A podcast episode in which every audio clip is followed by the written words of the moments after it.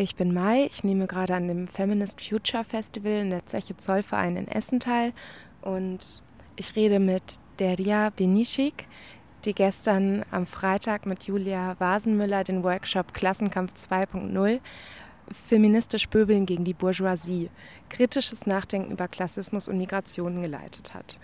Du bist von einem Berliner Bündnis, das noch She Claim heißt. Kannst du in ein bis zwei Sätzen sagen, was ihr macht? Genau, wir sind ein queer-feministisches Aktionskollektiv und äh, machen seit fünf Jahren circa Aktionen zu verschiedenen feministischen Themen im öffentlichen Raum. Da geht es um sexualisierte Gewalt, aber auch um kritische Männlichkeit, aber auch antirassistische Perspektiven und wir behandeln auch Transfeindlichkeit. Also wir versuchen so einen intersektionalen Feminismus so ein bisschen auf die Straße zu bringen, sind aber gerade auch äh, am überlegen, ob unser Name eigentlich noch so passt. Ich habe gestern diesen Workshop mitgemacht und eine Szene ist mir total im Kopf geblieben. Und zwar hast du erzählt, wie du mit 16 das erste Mal einen Freund hattest und dann irgendwie am Sonntagmorgen mit dem gefrühstückt hast mit der Familie und total erschlagen warst von dieser Szene, dieser Frühstücksszene, wo irgendwie französische Chansons liefen und die Zeit auf dem Tisch lag und ähm, diskutiert wurde und krasser Käse vom Markt auf dem Tisch lag und dieser Käse vom Markt. ähm, ich würde mich gerne mal direkt zu Anfang outen. War bei uns auch zu Hause ein ganz großes Ding. Also meine Mutter ist auch so eine Käsefrau und die ja, ist total out of control, wenn es darum geht, irgendwie Käse vom Markt zu kaufen. Und hier geht es ja um Essenskultur. Mich interessiert irgendwie so der ganze Bereich der kulturellen Bildung wie das mit Klassismus zusammenhängt. Und es wurde in einem Workshop mehrmals erwähnt, ins Museum gehen, dann eben diese französischen Chansons, also so die Vermittlung von einem gewissen kulturellen Status. Ne?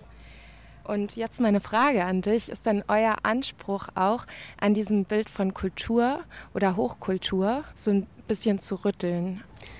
Ja, also ich würde sagen, es ist auf jeden Fall in meinem Interesse auch ein bisschen zu hinterfragen, was denn Hochkultur oder wertvolle Kultur eigentlich bedeutet alles. Und äh, es gibt sicherlich irgendwie da so einen ganz starken Mainstream, ähm, was alles irgendwie Hochkultur sein soll. Ich glaube, aber es gibt auch schon viele Leute, die sich dessen auch bewusst sind, dass das ein sehr einseitiges Bild manchmal ist, ähm, was man alles können muss, wo man schon alles gewesen sein muss und was man essen muss, damit man irgendwie dazugehört. Und gleichzeitig finde ich es gerade schwer zu sagen, ich verweigere mich dieser ganzen, diesem ganzen kulturellen Mainstream und mache jetzt irgendwie so eine Gegenkultur, die sich mehr an dem orientiert, wie ich aufgewachsen bin, weil da will ich auch nicht hin zurück. Ne? Also ich will halt auch nicht Essen essen, was irgendwie abgepackt ist. Ich will nicht jeden Tag Fleisch essen. Ich will auch nicht irgendwie nur auf Dorffeste gehen. Also so wie ich aufgewachsen bin, will ich ja auch nicht mehr leben. So mein Anspruch wäre halt einfach, dass wir so ein bisschen mehr uns fragen, warum wir bestimmte kulturelle Faktoren, Aktivitäten mehr schätzen als andere und wer überhaupt Zugang dazu hat. So. Und eher den Zugang zu öffnen, weil ich glaube, wenn man jetzt den Zugang zu Museen zum Beispiel öffnet oder den Zugang zu ähm, Musik, die anerkannt ist als Hochkultur, wenn da andere Leute daran teilhaben, dann verändert sich ja auch das, was der Inhalt von diesen Museen und diesen Konzerten und diesen Orten ist. Also so würde ich es, glaube ich, eher sehen.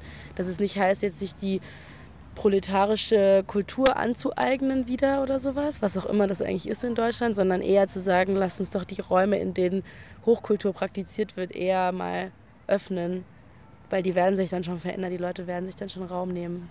Und jetzt kommt man wahrscheinlich oft gar nicht auf die Idee, also das kann ich sogar auch von mir sagen, obwohl es bei uns zu Hause immer diesen Marktkäse gab, aber dass ich gar nicht auf die Idee kommen würde, an einem freien Tag ins Museum zu gehen, weil wir das halt zu Hause nie gemacht haben. Also da gehört ja vielleicht auch viel Erziehung dazu. Ja klar, also ich meine, diese, das sind natürlich nur so ganz plakative Sachen, die ich immer sage. Wenn ich sage Museum, ist schon klar, dass nicht jede bildungsbürgerliche Familie die ganze Zeit ins Museum mit ihren Kindern geht und äh, abends immer musiziert, statt Fernsehen zu gucken. Ich weiß, dass das auch ganz unterschiedlich abläuft. Da ist auch immer noch ganz viel individuelle Entscheidung der Eltern mit dabei. Ne? Aber ich glaube, es gibt halt zumindest Familien, in denen diese Möglichkeit bestand und in denen auch das ein Anspruch der Eltern war, ihren Kindern irgendwie so viele Möglichkeiten zu bieten, wie es geht. Und manche Eltern haben halt entweder nicht die Möglichkeiten gehabt oder das eben nicht so betrachtet als was Wichtiges. Okay, ich würde gerne direkt jetzt übergehen zu dem Begriff, den ihr benutzt und unter dem Motto auch der Workshop stand, Klassismus. Ihr habt im Workshop gesagt, dass ihr den nicht so theoretisch aufgeladen benutzt, benutzen wollt.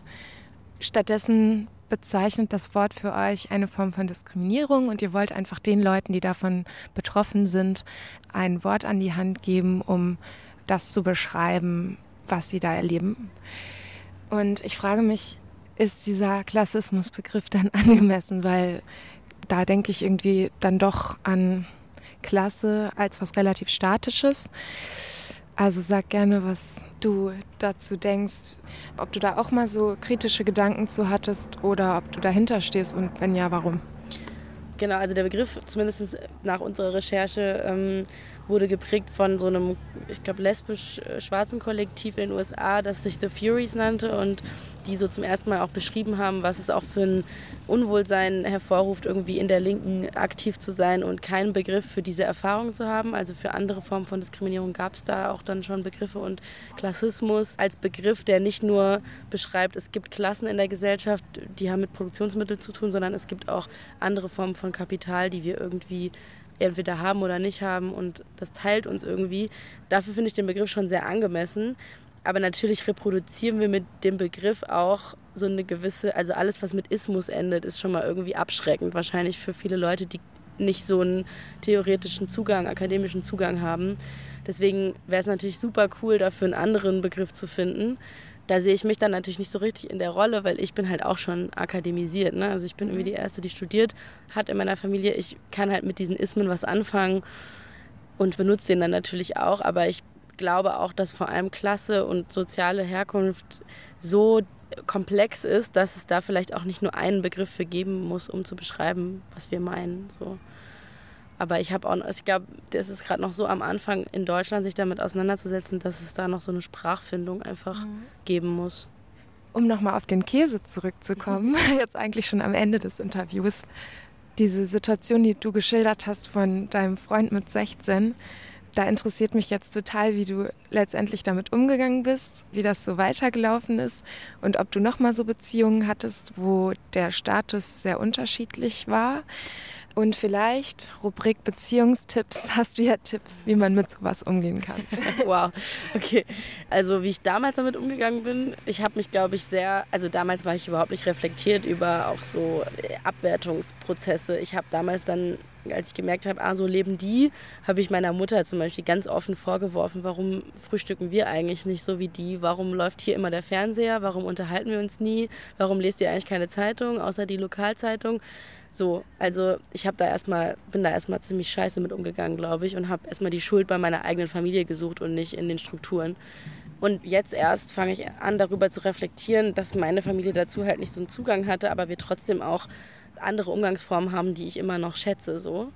Und was meine Beziehung angeht, ist auf jeden Fall bei mir persönlich, das würde ich jetzt sagen, es muss jetzt nicht allen so gehen wahrscheinlich, aber ein Muster auf jeden Fall zu erkennen, dass die meisten meiner Liebesbeziehungen, also meiner äh, Freunde, dann schon aus so einer Akademikerinnenschicht kommen, äh, bürgerlich äh, geprägt und äh, auch ähnliche Gimmicks haben wie dieser Käse und diese Zeitung und sowas. Und ich da aber mich immer so ein bisschen unwohl gefühlt habe und gleichzeitig immer neidisch war und auch dazugehören wollte. Also das sind so ganz ambivalente Gefühle, die ich da immer noch habe.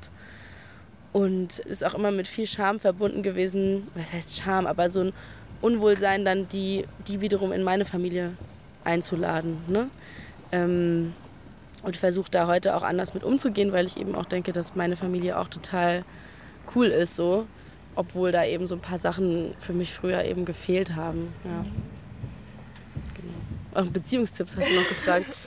also ich glaube, ich habe mich in meinen Beziehungen relativ früh schon so mit Rassismus beschäftigt. Also meine Boyfriends waren auch meistens weiß und äh, haben keine Rassismuserfahrung gemacht und sind halt Männer gewesen, also keine Sexismuserfahrung. Ich glaube, da habe ich mich immer viel mit rumgeschlagen und habe da aber auch viel Arbeit geleistet, damit die dann auch ihre eigene Position reflektieren. Über die soziale Herkunft habe ich nie mit denen gesprochen und das mache ich erst jetzt. Also so Sachen zu besprechen wie, wie viel Geld hast du eigentlich, wie viel erbst du mal ähm, und auch die Netzwerke dann zu teilen, die die haben. Das ist was, was ich, glaube ich, jetzt ein bisschen selbstbewusster auch einfordere. Als allerabschließende Frage so, äh, wie findest du den Ort so für das Festival? weil das eine Zeche ist. Ja. Also ich meine, der Ort sieht super schön aus. Es ist, hat irgendwie voll die so eine Industrieromantik. Andererseits ist natürlich auch so ein bisschen komisch, wie sich dieser Ort hier so angeeignet wurde. Also es sieht alles so sehr so geleckt aus, so designermäßig und so. Ich weiß nicht so genau. Mich würde interessieren, was Leute, die hier früher wirklich geschuftet haben, wie die diesen Ort jetzt sehen und wie sie ihn vielleicht bespielt hätten. Also auch wer sich hier ausgelebt hat, mhm. architektonisch und designermäßig, fände ich interessant. Genau. Aber ich bin zum Beispiel mega froh, dass es in Essen ist und nicht in Berlin. Also dass der Ort auch mal da ist, wo nicht alle eh schon organisiert sind, die ich so kenne zum Beispiel. Also dass hier mehr Menschen zusammenkommen aus unterschiedlichen Regionen. Ja, und das hat ja ziemlich gut geklappt. Ich finde, es ist so ziemlich überregional dann doch geworden. Vielen Dank für das Interview. Dankeschön.